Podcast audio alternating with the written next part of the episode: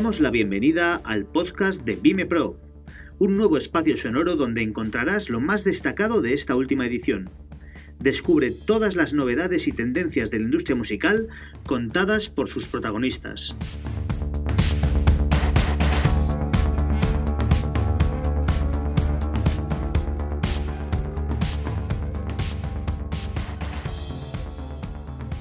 Hola, hola, buenos días. Bienvenidos al panel de los nuevos modelos y herramientas de maximización. Tenemos aquí a tres expertos en el tema, eh, Luis, eh, Álvaro y José. Eh, me gustaría que empezáramos un poco pues, presentándoos y presentando un poco las empresas en las que trabajáis y por qué estáis aquí. Muy bien. muchas gracias, Eva. Buenos días a todos. Eh, yo soy Luis Castilla y trabajo para Apancura, que es un, un, nuevo modelo de... Es una empresa en la que pretendemos uh, traer modelos que ya se están poniendo en práctica en, mercados como el americano y el anglosajón, traerlos aquí y adaptarlos al mercado español. Eh, y nos centramos en ofrecer una alternativa a la industria musical tradicional dando, ofreciendo eh, financiación a los eh, tenedores de derechos y al mismo tiempo ofreciéndoles un servicio de, gestión activo. ¿Eh? ¿Se ha ido? Sí, ¿Estoy? Vale, vale, vale, perdón. de gestión activa de sus derechos, lo que queremos es sacarle el mayor rendimiento posible a esos derechos, ya sea en nuestro beneficio o en beneficio del, nuestro y del autor, porque en ese sentido somos, a diferencia de a lo mejor otros modelos como los que se están poniendo en práctica fuera, somos más flexibles. No tenemos por qué adquirir el 100% de los derechos, sino que podemos eh, adaptarnos a las características de cada operación y siempre enfocados a sacar el mayor rendimiento a esos derechos Álvaro, tú trabajas en Cuatro Casas, que es uno de los despachos más conocidos, yo creo, en España. No sé qué nos puedes contar. Bueno, eh, Sí, ya era evidente porque soy el único que viene vestido así de romano. Sí, soy abogado y me dedico a propiedad intelectual por, vocación desde que empecé mi carrera hace 20 años.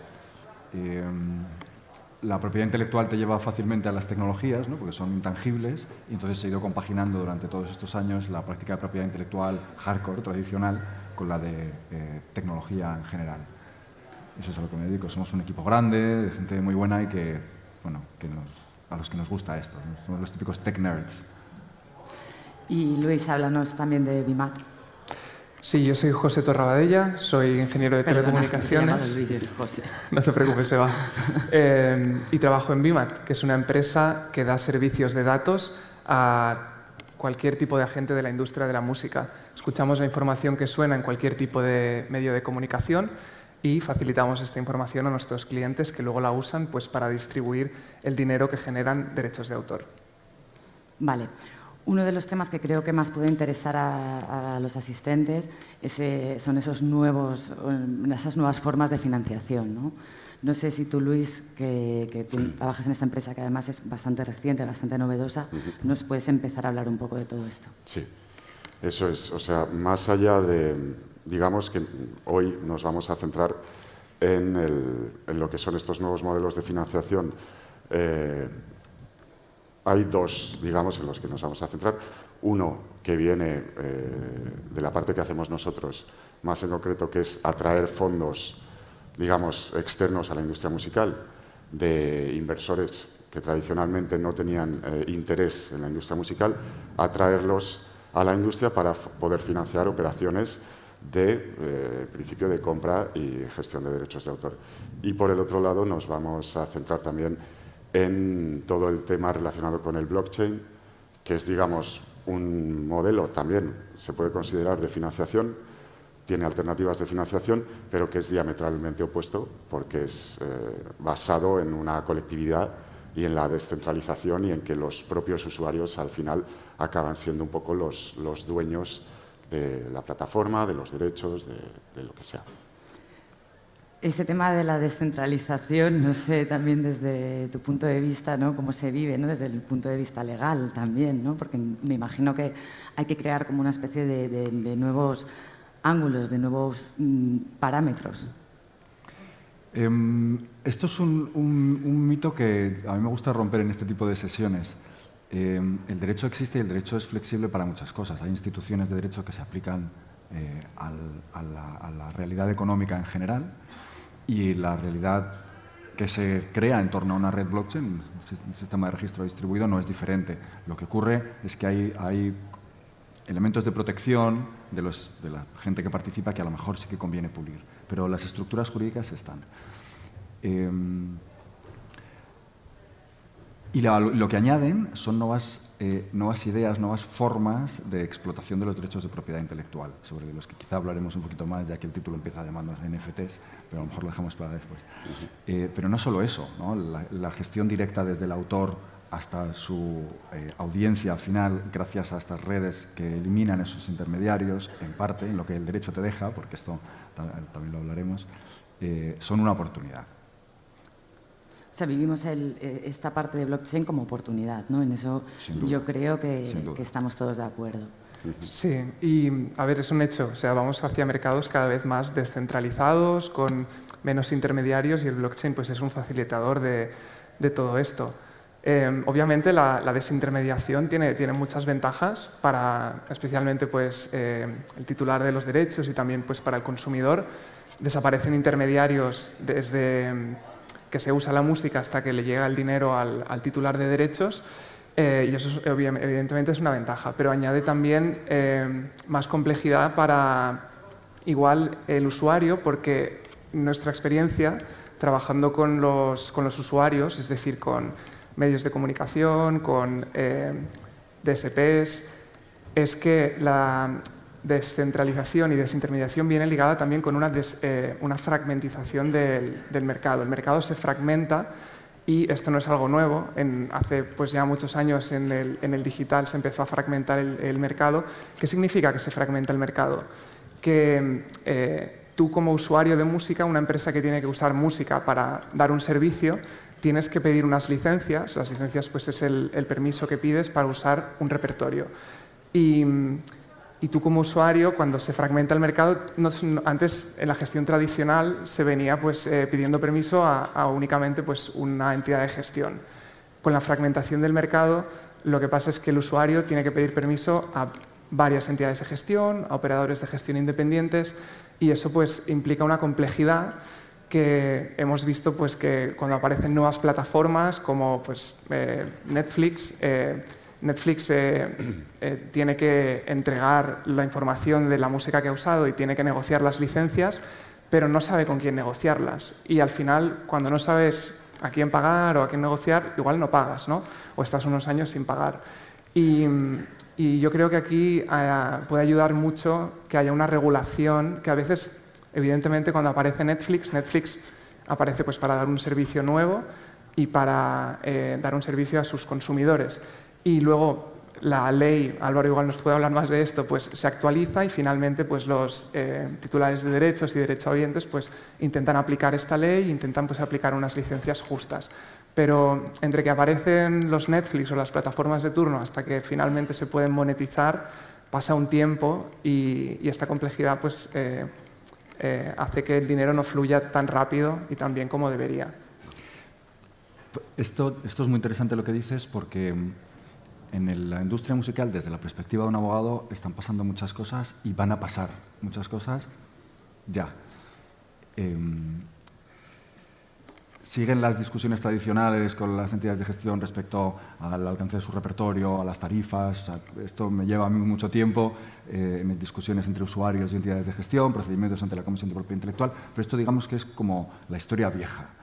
En la historia nueva lo que encontramos son negociaciones complejas con, no solo con entidad de gestión local, para los derechos que no son de gestión colectiva obligatoria, sino con, con OGIS o con titulares o aglutinadores de derechos extranjeros que te dan a lo mejor la licencia de una forma más barata o más eficaz en términos de gestión, ¿no? más, más fluida. Esto nos lleva mucho tiempo. Y enlazando con lo que tú decías, que es lo que me ha eh, llevado a la idea, hay supongo que es muy conocido porque es muy relevante, hay una directiva, que es la Directiva de Derechos de Autor en el Mercado Único Digital, que se tuvo que transponer en junio, pero no se hizo, y que va a Consejo de Ministros el martes que viene. el texto de transposición es un Real Decreto Ley. Esta directiva regula muchas cosas que afectan a la industria musical, pero a lo mejor puedo destacar dos o tres. Una que creo que es muy relevante y que enlaza muy bien con lo que decía José, que es em, el famoso artículo 17, antiguo artículo 13, lo que regula es un régimen de responsabilidad ad hoc que se ha creado para las plataformas de intercambio de, contenido. Eh, YouTube, Twitch. La discusión que se, generaba aquí, eh, si me permitís la licencia hablar un momentito de derecho, eh, es si las plataformas hacían un acto de comunicación pública a ellas mismas. Y la respuesta del Tribunal de Justicia en una sentencia de este año es que no, bajo la ley actual. Ellas mismas no. Serán los usuarios y, los, y luego las plataformas podrán tener una responsabilidad en lo que hacen los usuarios que suben el contenido, la podrán tener si no han cumplido una serie de medidas de diligencia, ¿no? el safe harbor famoso. Ahora, la directiva que todavía no es aplicable en las relaciones interparticulares hasta que se transponga, pero a partir del martes lo será, lo que dice es que estas plataformas sí hacen un acto de comunicación pública, ya lo precalifica la norma, y les obliga a hacer una, una serie de cosas para excluir su posible responsabilidad. La primera y más relevante, que es lo que enlaza con lo que José decía, es que las plataformas tienen la obligación de hacer sus mejores esfuerzos para obtener una licencia de los titulares. Esto, claro, esto aglutina en, grandes plataformas la obligación jurídica de obtener una licencia para ciertas explotaciones que hasta ahora eran muy controvertidas en la industria. Esto afecta mucho a la industria musical eh, desde muchos planos y esto es muy evidente. Como ahora tienen esa obligación de negociar, hacer los mejores esfuerzos para obtener una licencia, no solo negociar, mejores esfuerzos, eh, esto creo que provocará de manera evidente que los titulares tengan un canal de acceso y de control eh, para estas regalías, para este dinero añadido más, eh, potenciado, si queremos. ¿no? Es verdad que luego, si no consiguen adquirir una licencia, tienen otra serie de escalones de, de diligencia para excluir su responsabilidad, pero este es el primer paso, que yo creo que es un cambio de paradigma relevante en la industria musical. Totalmente, y también Creo que ahí hay una parte de negocio, ¿no? O sea, se abre esa puerta ¿no? a, nuevos, o sea, a poder conseguir también eh, esa financiación ¿no? que hasta ahora no llegaba, que siempre se quejaba ¿no? la gente de la música de que al final en estas plataformas pues, se utilizaba mucha música que no necesitaba ningún tipo de licencia. Mm. No sé mm, si queréis añadir algo sobre este nuevo panorama. Yo quería comentar que, eh, o sea, una plataforma como YouTube, eh, si quisiese eh, adquirir una licencia de las multinacionales, de los catálogos de las multinacionales que son inmensos, eh, el precio sería, o sea, literalmente ridículo, digamos, ¿no? O sea, YouTube en ningún momento se puede permitir pagar una licencia para poner a disposición de todos sus usuarios toda esa música, ¿no? Entiendo. O sea, es, es complicado. Y luego, encima, autorizar todos los usos digamos que en ese caso siempre tendría que haber ciertas limitaciones. O sea, la directiva, los esfuerzos, por supuesto, se podrán demostrar y al final eh, quizá no lleguen esas licencias tan directas, YouTube demuestre que, ha hecho todos los esfuerzos y se gestione todo de una forma parecida a la de hoy en día, pero mejorada, digamos. ¿no? ¿Qué opinas tú, Álvaro? Pues... Em, esto es un poco de ejercicio de predicción del futuro, ¿no? Sí, pero es que quiero decir... con precaución, pero sí. TikTok, por ejemplo, licencia eh, y pone a disposición de sus usuarios música comercial y tal para, ciertos usos y tal, no publicitarios, no de empresas, tal. Pero eso digamos que para YouTube ya es tarde. O sea, yo creo que es, muy complicado. Sí, lo que... Un matiz que no he dicho antes que es muy relevante es que esta autorización que obtenga la plataforma, seguimos con el ejemplo de YouTube, pero pensad en cualquiera, ¿eh? Sí eh, la licencia que tenga la plataforma beneficia a sus usuarios. Como decías, a lo mejor es difícil pensar en una licencia omnicomprensiva, que diga cualquier tipo de uso, como si fuera una especie de licencia en blanco para cualquier sincronización en una obra audiovisual, que es lo que subes a, estas plataformas. A lo mejor esta no es la vía, la, forma de pensar en estas autorizaciones, sino que sean unas autorizaciones que tengan una serie de condicionamientos y que dependerán de lo que cada titular quiera hacer con su catálogo y de, modelos de explotación diferente. Es decir, para ciertos canales doy una licencia en estas características, para el resto es una licencia con limitaciones. Es decir, que no sustituye a los mecanismos tradicionales, creo, no sustituirá a los mecanismos tradicionales de obtención de rendimientos, por ejemplo, por síncrono, sino que añadirá un canal diferente para un tipo de explotación que es diferente. Es decir, no, no borra de la faz de la Tierra las explotaciones anteriores. Vale, vale, vale. Yo es que también veo un problema con, con ese tipo de licencias que, por supuesto, son muy beneficiosas para los titulares de derechos, están dejando mucho dinero, cada vez hay nuevas fuentes de ingresos, plataformas que dependen totalmente de la música para su contenido, para todo, y acaba convirtiéndose en ingresos para las discográficas. Pero sigo viendo el problema de que, desde mi punto de vista, es una explotación de la propiedad intelectual de los derechos muy pasiva. Al final, mm. simplemente haces una puesta a disposición y no vas más allá, no haces eh, no pones de tu parte para que esa música llegue donde tú quieres que esté, eh, llegue a quien mm, tú quieres que llegue y tal. Al final es, bueno, que sea lo que sea y yo recibo dinero. De hecho, además de una forma un poco, eh, poco elegante, como puede ser reclamando. Cada vez que uno sube un vídeo, es, oye, esta música muy bien, utilizarlo, pero esta música es mía, así que los ingresos me los quedo yo. Yo creo que es posible hacer una explotación un poco más activa en la que las dos partes salgan beneficiadas. O sea, ejemplos que probablemente creo que ya se hacen es pues, la monetización compartida, por ejemplo, eh, ser mucho más activos en colaborar con creadores, en todo momento tener una estrategia de de verdad, oye, utiliza mi música, pero vamos a ver de qué manera. Y por supuesto, obviamente, para eso tienes que tener muy claro y digamos que, por ejemplo, tienes eh, autorización de usar los derechos de autor, pero por supuesto tienes que hablar con la discográfica para que eso quede claro y ese autor pueda, ese creador pueda utilizar la música y tal. Pero creo, sinceramente, que hay formas de hacer una explotación eh, mucho más activa de la que se hace hoy en día de todas estas nuevas fuentes de ingresos y de hecho espero que esta directiva también ayude un poco a potenciar eso. No sé si será el caso, pero, pero veamos. Sí, yo también veo que la industria de la música pues, tradicional, históricamente, pues, o en los últimos años igual eh, se ha dedicado más a hacer una gestión pasiva y con todas estas revoluciones de tecnología, desintermediación, tendrán que reinventarse. Para mí, yo no creo que vayan a desaparecer, sino tendrán que centrarse pues, en la, donde aporten valor. Y como decía Luis, pues, estas nuevas empresas que entran con una mentalidad completamente distinta de hacer una gestión un poco más activa, más proactiva, generar nuevas oportunidades, pues creo que será muy bueno porque permitirá pues, a, cada uno centrarse en lo, en lo, que se le da bien y en aportar valor. Y desde nuestro, desde nuestra, eh, desde nuestro punto de vista, como empresa que pues, trabaja con tanto usuarios como también derechohabientes, entidades de gestión, eh, vemos que, que eh, por todas partes, eh, cada una de estas empresas eh, intenta eh, solucionar problemas que son muy repetidos, son muy parecidos los problemas que tienen las editoriales en un país o a nivel internacional, también las entidades de gestión.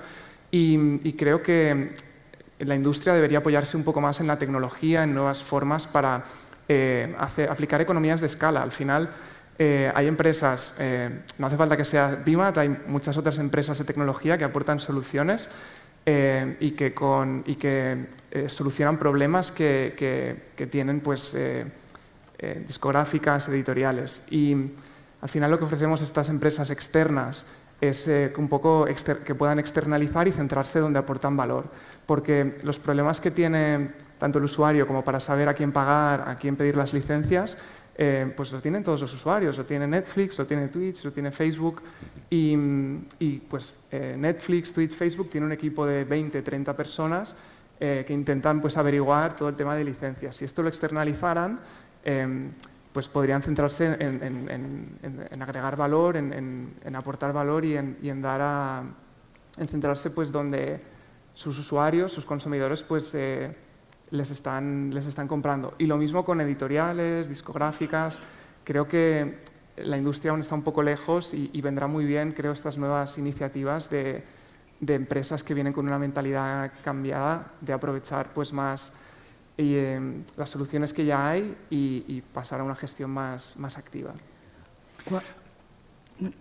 Sí, en relación con esto, eh, aquí parece que he venido a hablar de mi libro, que es el artículo 17, ¿no? Pero eh, hay otro matiz que es muy relevante y es que para que las plataformas sean responsables del contenido que suben los usuarios por la vía de la comunicación pública, la puesta a disposición, los titulares de los derechos tienen que haber dado una información que sea eh, útil, información detallada sobre su titularidad, que esto ya es mucho decir, ¿no? Su propia titularidad y, el resto de derechos que pudieran estar rodeando, ¿no? de manera que la plataforma puede ver a quién tiene que, pagar, a quién, de quién tiene que obtener una licencia y sobre el propio contenido. Es decir, eh, todo esto que hemos ido hablando estos días de los trabajos que están haciendo los titulares o los gestores de los titulares de incorporar metadatos a las obras están muy relacionados, no es que solo sea por esto obviamente, pero están muy relacionados con esta, con esta obligación. ¿Y por qué esto me parece relevante ahí lo que decías? Porque este ejercicio de, introspección para ver de verdad qué derecho tienes dentro de toda la, paleta de derechos que hay en una, en una grabación fonográfica. ¿no? Están los autores o coautores que pueda haber y todos los que participen en esta cadena y los editores, están los, el productor de fonogramas, artistas y ejecutantes, y todo eso coexiste en lo que tú estás escuchando. ¿no? Eh, este ejercicio de introspección para ver qué derecho tienes, hasta dónde alcanza, territorialmente, por ejemplo, em, que será necesario si quieres trabar una responsabilidad de las plataformas, porque si no, no lo conseguirás, tendrá unos efectos, creo yo, beneficiosos para toda la industria, porque esa claridad en los modelos de gestión de los que hablaba Luis, más activos, te permitirá llegar más lejos, tener más claridad respecto a cómo gestionas el catálogo que te han encomendado que es un beneficio añadido a la regulación. Sí, sí, totalmente. O sea, de hecho, la tecnología lo bueno es eso, que abre la posibilidad a monitorizar al mínimo detalle cómo, se está, cómo está funcionando tu repertorio. Si está bien posicionado, si no, quién lo está utilizando, cuándo, quién lo está consumiendo. Y eso, aparte de a la hora, obviamente, de colectar y asignar lo que corresponde a cada titular de los derechos, a la hora de operar de forma activa y, y hacer una promoción, una gestión que te lleve más allá para maximizar esos rendimientos son herramientas imprescindibles.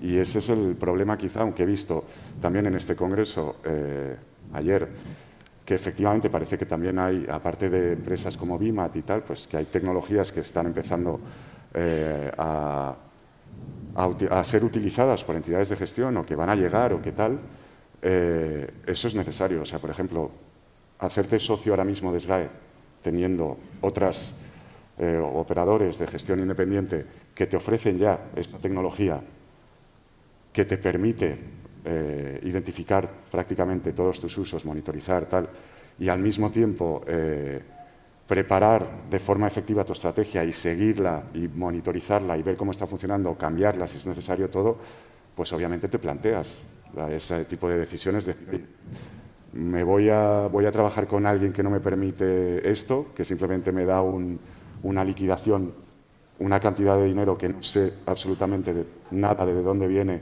ni quién la ha pagado, ni quién está haciendo uso de mi música, ni nada, o voy a trabajar con alguien que me da información detallada de lo que está pasando. Y encima me facilita eh, ofrecer transparencia, yo recibo mayor transparencia, es, es un poco o sea, creo que está muy bien que haya estas alternativas a día de hoy. Sí, esto da, una gran granularidad, creo yo. no es que las entidades de gestión tengan que desaparecer. creo que cumplen un papel muy relevante. Yo soy socio de SGAE, pero bueno, no me sirve para nada porque nunca, en fin, por eso soy abogado. Em, esto, pero yo creo que cumple un papel que es muy relevante, pero quizá en el entorno digital en el que estamos sea una pieza dentro de un engranaje mucho más complejo. Entonces, a lo mejor hay que saber, como probablemente decías tú, distribuir a cada uno la parte de la gestión que, le, que, le, corresponde, que, maximizará el rendimiento de cada uno. Sí, estoy de acuerdo. Por ejemplo, tendría sentido a día de hoy trabajar con SGAE pues para medios tradicionales, eh, quizá con la ayuda de empresas como BIMAT, que sí que están monitorizando al detalle todos esos usos, y SGAE, pues es verdad que tiene en pie unas licencias a día de hoy con todos esos usuarios que de verdad te permiten eh, colectar lo que te corresponde y tal, pero creo que SGAE tendría que hacer esfuerzos también en, en de verdad identificar bien esos usos y poder darte, ofrecerte soluciones que te permitan ver lo que está pasando. Y a lo mejor, efectivamente, trabajar con entidades de gestión mejor para otro tipo de derechos o de usos, eh, trabajar con otras entidades de gestión que te ofrezcan otros, otro tipo de servicios o que ya tengan incluso unas licencias mejores con plataformas. Como decía antes José, eh, esa desintermediación ahora permite, o sea, esa tendencia a hacer licencias directas con las plataformas, ya sea a través de una OGI, una entidad de gestión eh, colectiva de las de toda la vida, o directamente entre el titular de los derechos y la plataforma. Eh, pues también es importante valorar esas diferentes alternativas y ver cuál encaja mejor con tu perfil, con lo que tú quieres hacer, o incluso a nivel ya de comisiones, de cuál vas a recibir más ingresos. es, un poco lo que, lo que creo que es eh, la ventaja de la industria o el mercado a día de hoy que te permite tener esas alternativas. Eh, habéis hablado de la explotación activa de una manera así un poco genérica. No sé si podéis también poner un ejemplo de cómo sería esa explotación activa, porque igual aquí hay mucha gente que, no termina de bajarlo bien. Eh, y luego me gustaría hablar también de otra parte que teníamos aquí señalada en la mesa, que son los NFTs, y que creo que también es un tema que interesa mucho a la gente, porque parece que lo oímos todos y muy poca gente lo entiende. Entonces, no sé si primero me nos podéis poner un ejemplo de qué sería esa explotación activa para bajarlo un poco y que la gente lo entienda, y luego ya pasamos al tema de los NFTs. Pues yo, por ejemplo, le he dado vueltas. Yo, he trabajado en, editorial musical, en discográfica y en, y en, nuevos modelos también, incluso en librerías y tal, musicales. Eh, y hace poco, por ejemplo, eh, hubo una. Bueno, salió, eh, TikTok tiene un un partner portal, por ejemplo, es un, es un, es un portal donde tú puedes acceder y, te recomiendan eh, partners pues, para diferentes tipos de acciones de marketing y tal. Está muy enfocado como a las, a las marcas, empresas y tal. Y hace poco incluyeron una serie de colaboradores musicales. Y a mí me llamó la atención que no había, no había ninguna nacional, ninguna, o sea, la música comercial estaba poco representada. Había librerías eh, musicales que están muy presentes en el mundo online y había, eh, pues, alternativas diferentes, como puede ser Song Trader, que también lo está haciendo bien en su sector, está ofreciendo una alternativa diferente, que es, al final, música comercial, pero, digamos, prelicenciada. Y yo lo que me planteo es, digo, oye, pues, ¿por qué no quien tenga un buen catálogo, incluso quien tenga másters y y derechos de autor, ¿por qué no ofrece ese tipo de soluciones quizá a, los usuarios, a las marcas que están presentes en, TikTok? crear eh, un conjunto de obras eh, prelicenciadas y ofrecerlas para comercializarlas y es simplemente, además a nivel de gestión, tanto para el usuario final como para los departamentos de sincronizaciones y tal, pues son importes utilizar en TikTok y para una campaña pequeña, lo que sea, pues ¿por qué no ponerla a disposición a través de una plataforma y que la gente la compre? Te olvidas y es otra fuente de ingresos y digamos activa. Y esto ya no solo en el, portal de TikTok, sino el tema de las obras prelicenciadas. Es verdad que es un poco complejo, necesitas los, derechos, o sea, la, la, licencia de todo el mundo involucrado. Como sabemos, las obras musicales están muy fragmentados, los derechos también, pero creo que es posible y de hecho se está haciendo. Y yo creo que es una muy buena forma de, de ayudar, de simplificar el proceso de sincronización y al mismo tiempo tener una nueva fuente de ingresos que no estaba contemplada en un principio. O sea, eso yo lo veo como una alternativa y creo que se tiene que trabajar en ello, sobre todo el concepto de prelicenciar música. Vale, y Álvaro, eh, pasamos al siguiente tema, ¿no? que es uno de los temas que yo creo que todos tenemos así como más expectación, que es el de los NFTs. Vale. Sobre todo aplicados a la música, ¿no? porque creo que aplicados al arte, que es un poco como ha empezado sí que está más claro, pero en el tema de la música mm, creo que tenemos mucha curiosidad por saber. Vale, pues sí. A ver, NFTs en una pildorita. Em, y bueno, esto, perdonadme el atrevimiento de que lo hable yo, que soy abogado, ¿no? Aquí hay eh, técnico, hay un ingeniero al lado, así que por favor corrige todo lo que diga que esté fuera de lugar. Eh, NFT, Non-Fungible Token, es un token, es un activo digital que no es intercambiable. no, es, no, es, como los euros, que todos los euros son iguales, o los bitcoins, que todos son iguales, se pueden intercambiar. Esto es un activo digital que es único. Y hasta aquí no tiene nada de novedoso. Esto lo podías hacer con cualquier estándar, un RC271, lo que fuera, esto ya existía, criptografía casi básica. Eh, lo que ha cambiado es la infraestructura en la que se soporta. Eh, las redes de las tecnologías de, registro distribuido, las blockchain, lo que aportan es un elemento que no existía antes, que es una confianza. Si yo soy un fan de los Rolling y quiero comprarme un disco que tiene una firma, me tendré que fiar del que me lo vende, porque voy a pagar un dinerito por él, que es de verdad es original, que, viene, que está firmado por, por Mick Jagger, en fin.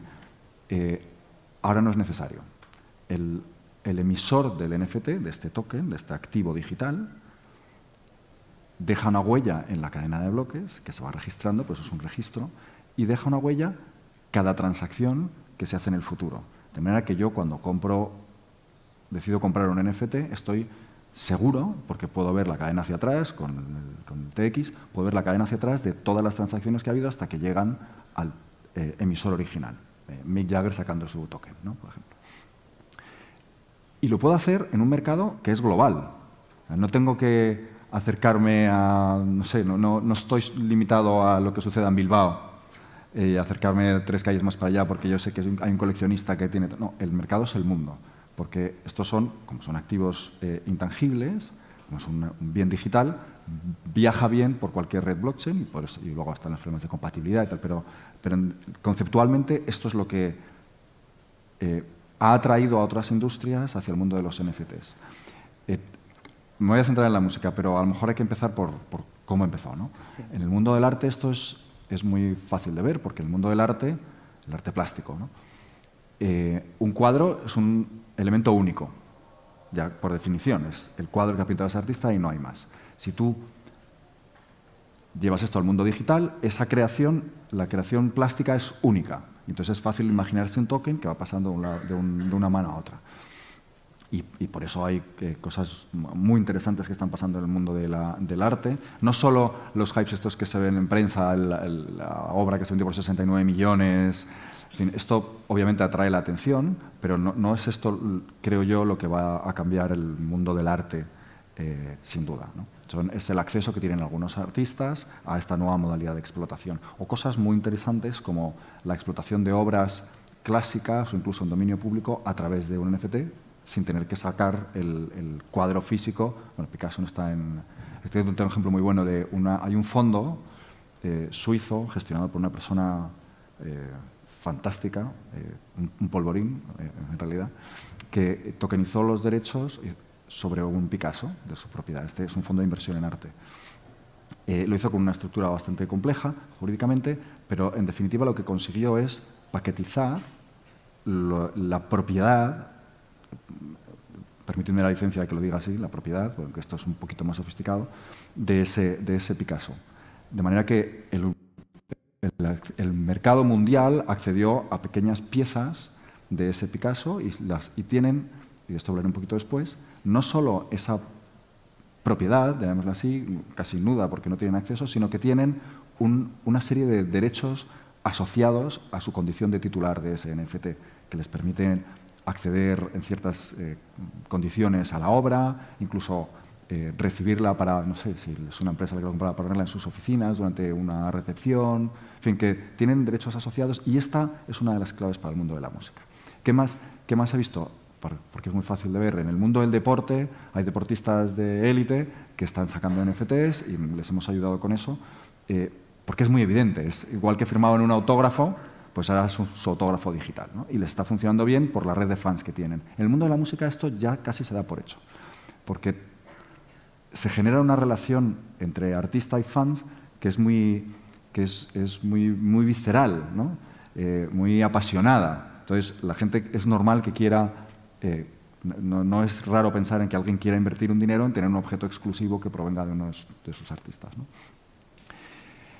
¿Qué se puede hacer en el mundo de la música? Pues hacer lo mismo que se está haciendo en el mundo del arte, que es lo fácil, pues eh, voy a sacar eh, una fotografía exclusiva de no sé qué, eh, un logo especial que saco como en edición limitada. Ese tipo de cosas es lo fácil, si, estuviéramos ahí no haría falta hacer una charla. lo, que, lo que sí que se puede hacer es dar pasitos adicionales. Es decir, ¿por qué no voy a crear yo un activo digital único que sea una interpretación, por ejemplo, en vivo de un tema? ¿Qué hago yo?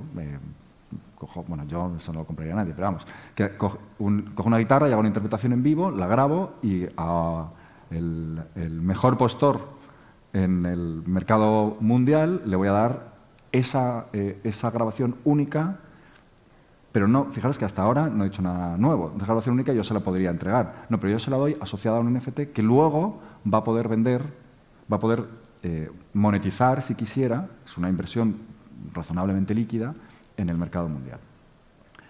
Pero yo puedo añadirle más cosas. Y puedo decir, bueno, no solo esto, sino que voy a codificar en un smart contract que está dentro del... O sea, son piezas de código, los smart contracts que están dentro del, token. Voy a codificar Em, derechos de acceso mundiales a mis conciertos, por ejemplo. Tienes un meet and greet en todos los conciertos el que yo dé, sin, tener que pagarlo para cada una de las veces. Por ejemplo. Eh, y luego, lo que yo creo que va a ser una auténtica revolución de todo lo que estoy diciendo, si vamos añadiendo capitas, ¿no? la siguiente sería añadirle un derecho de seguimiento. Esto pasa mucho, o de participación, esto pasa mucho en la industria en el mercado del arte plástico. Hay una norma, no es igual en todos los países, pero permitidme la licencia también de generalizarlo, hay una norma que dice que cuando tú, cuando un usuario profesional, comprador, vendedor intermediario, vende un cuadro, una parte que ya está tabulada, pero una parte del precio que compra el, que paga el adquirente va necesariamente al autor, al pintor. Mm, al escultor. Esto en el mundo de la música no existe, pero que no exista como una obligación no significa que no se pueda hacer.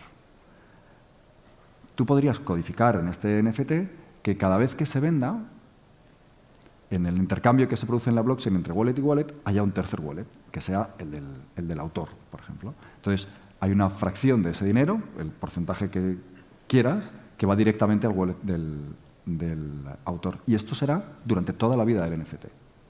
Cada vez que cambie de manos, tú te quedas una, eh, parte. está en el interés de todos que esto cada vez valga más.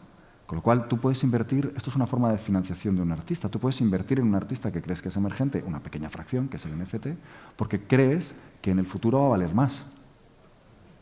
Y el autor, obviamente, querrá que cada vez valga más, porque cuanto más valga, más cobra por las futuras transacciones. Bueno, aquí me callo.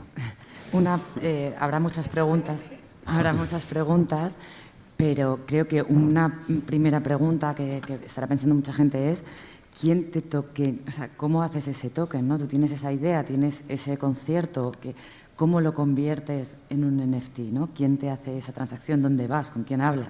Ya. ¿Quieres contestar alguno? No, no, por favor, Álvaro. bueno, eh, tecnológicamente bueno, esto, esto sí que es un atrevimiento. No, creo que sea tan difícil y hay plataformas que lo hacen.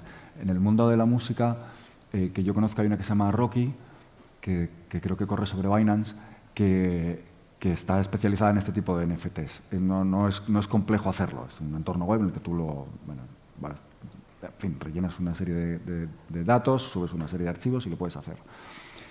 Lo que ocurre, y esto este, el, pequeño caveat del, de abogado, que nos encanta poner eh, matices a todo, lo que ocurre es que esto quizá no está todo lo bien tuneado que hace falta desde el punto de vista jurídico, porque tú tienes, tiene que estar claro cuál es el régimen de atribución de derechos que tú le das a la otra parte. ¿no? Si tú, en el ejemplo que poníamos de la grabación en, acústico, por ejemplo, exclusiva, claro, tiene que estar claro que, que lo único que le das es lo, que mismo, lo mismo que tendría si compra un CD, el, derecho a escucharlo, pero no va asociado a ningún derecho de explotación. Podrías hacerlo, podrías asociarle eh, una participación en algunos de los derechos de explotación, esto no es fácil de articular, pero se podría hacer, pero tienes que ir regulando eh, jurídicamente y codificándolo en los smart contracts eh, lo que va a pasar, el derecho de seguimiento, por ejemplo, de participación. Entonces, esto lo tienes que codificar y que yo haya visto no hay ninguna plataforma que ya, que ya tenga estos smart contracts bien curados que te lo haga. ¿no? Esto tiene que pasar. Tiene que haber una, colaboración entre los abogados o los abogados de tecnologías, como, yo, como cualquier otro, eh, y los ingenieros de telecomunicaciones que nos ayuden a codificar eso. ¿no? Eso todavía no está, pero llegará. No sé si queréis añadir más sobre ese tema. Eh, si no, yo creo que tú querías hablar también de otra de las posibilidades que es la monitorización, ¿no? que es otro de los temas también ahora mismo que, nos preocupan y que es súper necesario en el mundo de la música y que muchos sellos, artistas, etcétera, pues todavía no se han lanzado a hacerlo, ¿no? con lo necesario y lo importante que es. Sí, la tecnología que nosotros usamos para monitorizar no es nada revolucionario, de hecho eh, se inventó hace 15 años, es tecnología propia, es parecida al Shazam, la aplicación del móvil que sirve para identificar la huella digital, un fonograma en concreto. Nosotros tenemos nuestra propia tecnología y monitorizamos pues, muchos tipos diferentes de canales. Y lo, empezamos a hacer eh, enlazándolo un poco con el tema antes de, entidades de gestión que se han de modernizar y han de dar datos.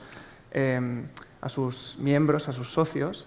Eh, lo empezamos a hacer con entidades de gestión y la mejora fue brutal porque pasaron de distribuir em, una cantidad de obras únicas a X socios y em, cuando empezaron a trabajar con nosotros multiplicaron por cinco el número de eh, derechohabientes que recibían dinero, multiplicaron por cinco el número de obras únicas. O sea, es una revolución con una tecnología muy sencilla que lleva años implantada.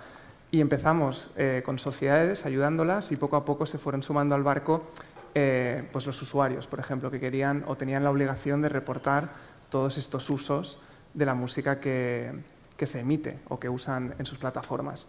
Y finalmente, los últimos en, subirse al barco han sido eh, los titulares de derechos, los derechohabientes, discográficas, editoriales, que mm, tienen la necesidad de saber exactamente dónde está sonando su música, en qué radio, en qué televisión, eh, por distintos tipos de motivos. Eh, el principal es para hacer pues, un seguimiento de, los royalties, de los derechos, el dinero que genera pues, la emisión de, esa música y poder auditar, pues, por ejemplo, las entidades de gestión. Es decir, las discográficas nos compran datos de la música que suena en, en todas partes para poder evaluar y ver si las entidades de gestión o operadores de gestión están haciendo bien su trabajo, en caso de que no lo compartan con sus socios. Y luego también hay una parte de marketing que está relacionada con lo que decía antes Luis de buscar proactivamente nuevas oportunidades. Em, esto no serían nuevas oportunidades, pero relacionado con las sincronizaciones tradicionales de música pues en televisión. Em, nuestros datos aportan valor a los derechohabientes porque detectamos toda la música que suena en televisión y gracias a esto eh, los derechohabientes, las discográficas saben eh, si se han cumplido o no las licencias, el permiso que se ha establecido para, esa sincronización, en periodo o en territorio. Entonces, en los últimos años, cada vez más, empezaron las sociedades, luego los usuarios, y ahora los derechohabientes, los titulares de derecho, están empezando a usar los datos de forma pues, más proactiva para intentar buscar eh, rascar dinero y mejorar formas de, de, que les llegue más dinero y de auditar pues, los pagos de las sociedades o nuevas formas de, ingresos. Y, y, aparte de esto también creo que es útil cuando entra una empresa, eh, un fondo de inversión con dinero para comprar catálogos, nos hemos encontrado que también quieren evaluar cuánto vale ese catálogo. Y un dato, una información muy útil es saber cuánto está sonando. ¿no? Igual en el digital es muy fácil ver cuántos streams tiene, pero ver si está sonando pues, mucho en radios, en televisión, en bares, discotecas, si em, la están tocando muchas bandas de covers en todo el mundo, pues esto es información que nosotros podemos darles y que ayuda pues, a valorar un catálogo. Y al final, nosotros lo que intentamos hacer es, eh, vemos necesidades y con los datos, la tecnología que tenemos, intentamos pues, eh, cubrir pues, estas necesidades y solucionar los problemas que puedan tener. No sé si es algo que sí, sí, totalmente. parte de vuestra filosofía. Es muy interesante porque nosotros, eh, todo lo que sea tener información sobre esas, sobre esas obras, sobre cómo, cómo se comportan, facilita mucho el proceso de valoración de un catálogo, por ejemplo. Y has dicho un dato que yo no conocía, que mm, lo intuía, pero me ha impresionado, es el tema de que gracias a la tecnología, la vuestra en este caso, eh, se reparte el dinero a cinco veces más autores que antes.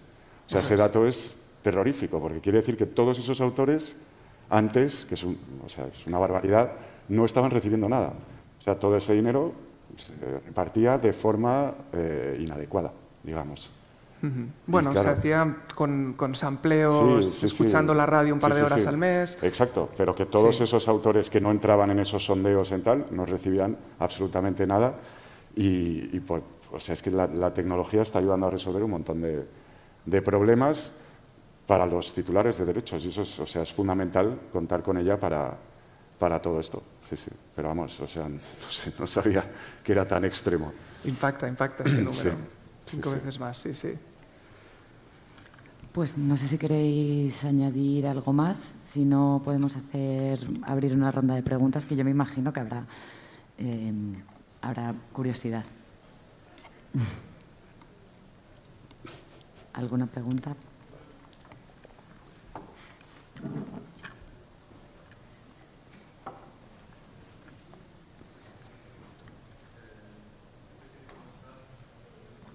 No se te escucha.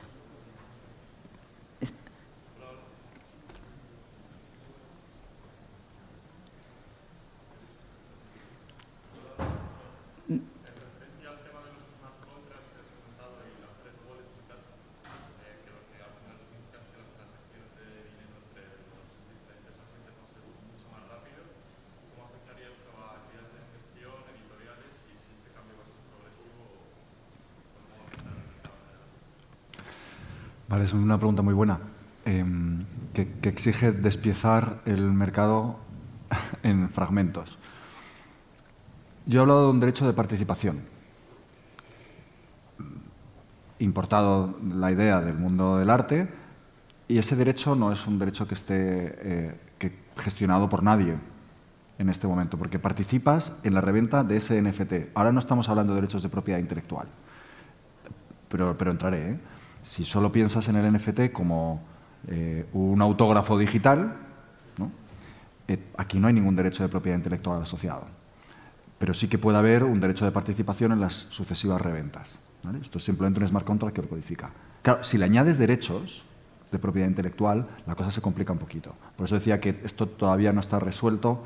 Eh, no quiere decir que no se pueda hacer, pero no hay un smart contract que te lo haga. Si tú le añades derechos, como por ejemplo, ya es un contenido protegido, bueno, es que no, es la reventa de, esta, del ejemplo que ponía, que a lo mejor es un poco bobo, pero el ejemplo de un acústico es una grabación que se va revendiendo, pero no hay ningún acto de explotación. Bueno, podría haber una reproducción, sí, cierto. Pero no hay, digamos, si lo suavizamos, no hay ningún acto de explotación asociado al contenido protegido por propiedad intelectual por la reventa. Hasta ahí no necesitamos acudir a los canales tradicionales. Si tú lo que añades, en cambio, es una participación en alguna de, las, de, los canales de ingresos de la propiedad intelectual, allá sí que tienes que entrar en la industria. Tienes que ver qué te corresponde. Primero tienes que distinguir dos grandes canales. Los derechos de gestión colectiva obligatoria y los derechos de gestión individual, que tú gestionas como quieres, aunque decidas hacerlo a través de una entidad de gestión. Si son de gestión colectiva obligatoria, esa gestión no la, no la, vas a poder hacer tú, porque la ley se la impone, o sea, se la atribuye con exclusiva a las entidades de gestión. Para todo el abanico de derechos de gestión individual, tienes que ver primero si tienes verdaderamente el derecho, porque a lo mejor el autor no lo tiene pues porque tiene un contrato de edición o, bueno, en fin, puede haber muchas razones por las que no lo tenga. Si sí lo tienes y es de gestión individual, ¿por qué no lo vas a poder eh, compartir con, esta persona? Lo que ocurre es que no está, lo que no estará on-chain, sino off-chain, es la forma en la que tú, autor, obtienes el dinero. Porque tú lo obtienes por el canal que sea y luego lo, que te has comprometido es a darle una participación a esta persona. Tendrás que hacerlo a través de una transacción que ahí sí que será on-chain. O sea, no, en un universo ideal eh, más en el futuro, si, tú la recolección la haces también a través de la blockchain, entonces sí que se puede automatizar todo. Eh, que no es tan extraño. Si tú, em, si tú tokenizas la forma en la que el usuario accede a tu contenido, imaginemos, imaginemos un Spotify o cualquier plataforma de streaming como esta, un Spotify en el que las reproducciones se hacen a través de la adquisición del derecho a escucharlo en una blockchain. Esto sí que se podría hacer automáticamente, porque tú, una fracción de, de esos céntimos que pagas por escucharlo, iría automáticamente al titular. Y como el titular se ha comprometido con otros por la vía de los NFTs a darles una participación, esto se vuelve, se vuelve a abrir hacia todos los que tienen que recibir dinero. Eso sí que sería automático, pero esto todavía es un poco ciencia ficción. No, es que no se pueda hacer, no es que no sea fácil de ver, pero todavía no estamos ahí. Nada. Nosotros hemos hecho alguna prueba con, para hacer una distribución usando blockchain, algún proyecto con alguna sociedad, pero de forma muy puntual y es, se puede hacer, eh, pero a la que empiezas a involucrar a más sociedades, más países, eh, se complica. Sobre todo a nivel de metadatos, el, metadato que metes en una red blockchain ha de ser muy limpio, muy puro, porque si metes algo que está mal, luego el error se propaga. Y ya la industria de la música tiene un problema muy grande de metadatos y bases de datos que hay que solucionar primero antes de intentar eh, pensar, eh, proponer una solución de blockchain a, gran escala. ¿Cómo, puede afectar eso, José, si, si de verdad se meten datos erróneos en esa cadena? Toda la cadena se va, o sea, digamos... Claro, el, bueno, el, dinero no le llegará a quien le toca o le llegará mal o habrá eh, una... Esto ya pasa, ¿eh? sin, sin, haber blockchain, que hay una reclamación sobre una obra eh, que suma más del 100%. O sea, que hay varias editoriales que reclaman Pues, el 100% de esta obra y la otra también el 100%. ¿Cómo se resuelve ese conflicto? Eso no es un tema que se soluciona con blockchain, sino eh, pues, entre los derechohabientes o proponiendo una solución para, que la, información esté compartida y las bases de datos lo más limpia posibles. Claro, pero bueno, si ya estamos hablando de temas legales. O sea, si, pasase dentro de blockchain, al final sería lo mismo, resolverlo fuera. Sí.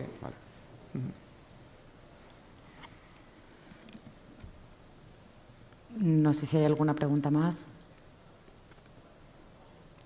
o comentario o, idea. O participación. Vale, pues... Ah.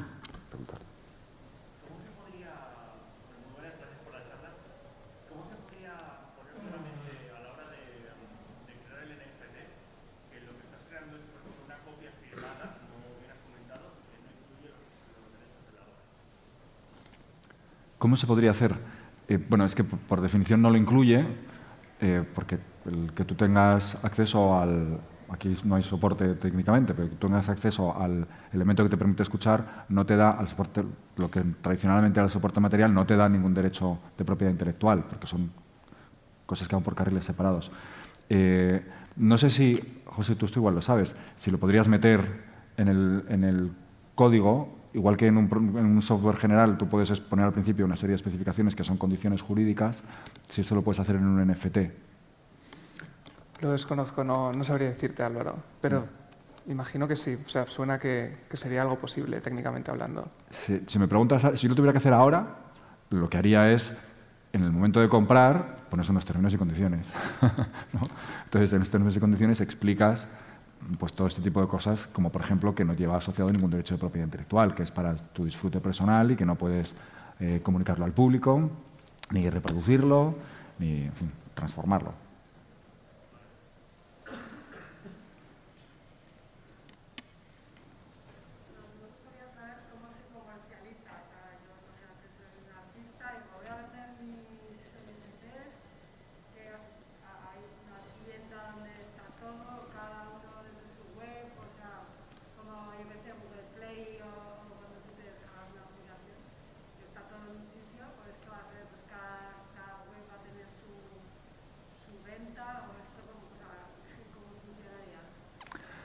Hay, hay exchange eh, que son como plataformas, como si fuera un, eBay, ¿no?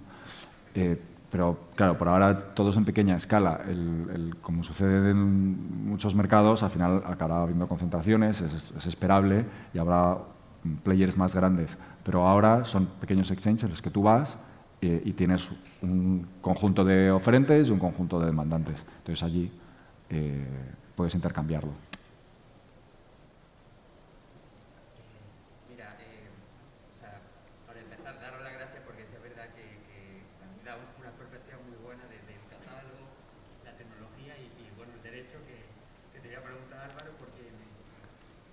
viniendo a la cabeza el, régimen de, responsabilidad por parte de la nueva directiva y demás.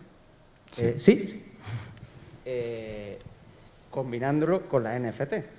Porque sí es verdad que yo indagando también en, las plataformas, me he dado cuenta que también hay muchos usuarios que están subiendo contenido sin derecho de autor. O sea, portadas de Terimpala, samples sin autorización. Entonces quería saber un poco esa perspectiva de ese régimen de responsabilidad que se supone que va a entrar en vigor y, los NFTs, ¿no? Súper interesante. Em, yo aquí me imagino dos grupos de casos. Uno en el que tú solo subes el archivo, pero que no supone un acto de comunicación pública en sí mismo, en cuyo caso no será un prestador de servicios de compartición de contenidos en línea, que son los que están sometidos a la disciplina del artículo 17, y entonces eso lo soluciona más fácil. ¿no? Pero si el, el, hecho de acceder, pensemos en los NFTs sobre arte, que a lo mejor es más fácil de ver, ¿no? Tú, si te ponen una imagen, ahí hay una comunicación pública. ¿No? claramente, porque no es solo música lo que se comunica al público. Hay una comunicación pública de una reproducción que está, que está en la, la, que ves en pantalla. Sí, esto los convertiría en prestadores de servicios de compartición de contenidos en línea que suben los usuarios y la directiva la, aplicamos, o sea que también... Sí, sí. No sé, aquí va a haber, va a haber que hablar. hablar bastante, bastante. A ver la semana que viene cómo, cómo Él también es abogado, ¿eh? y, muy bueno, así que... Así un poco, un poco a ver por dónde, por dónde iban, pero nada, luego, luego hablamos más tranquilamente. Gracias. Muchas gracias.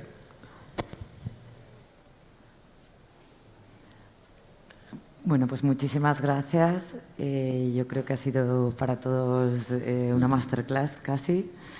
Y nada, pues nos vemos por Vime hoy. No sé si queréis cerrar con algún comentario, queréis añadir algo. Bueno, yo quería decir que cuando hablaba de música prelicenciada, eh, por supuesto no vas a prelicenciar tus hits, tus grandes éxitos y tal, pero cualquier catálogo tiene un montón de obras que no están generando prácticamente nada y esta sería una buena forma de darle salida. Ya está. Mm. Vale. Álvaro, José, genial. Pues muchas gracias. Gracias, a ti.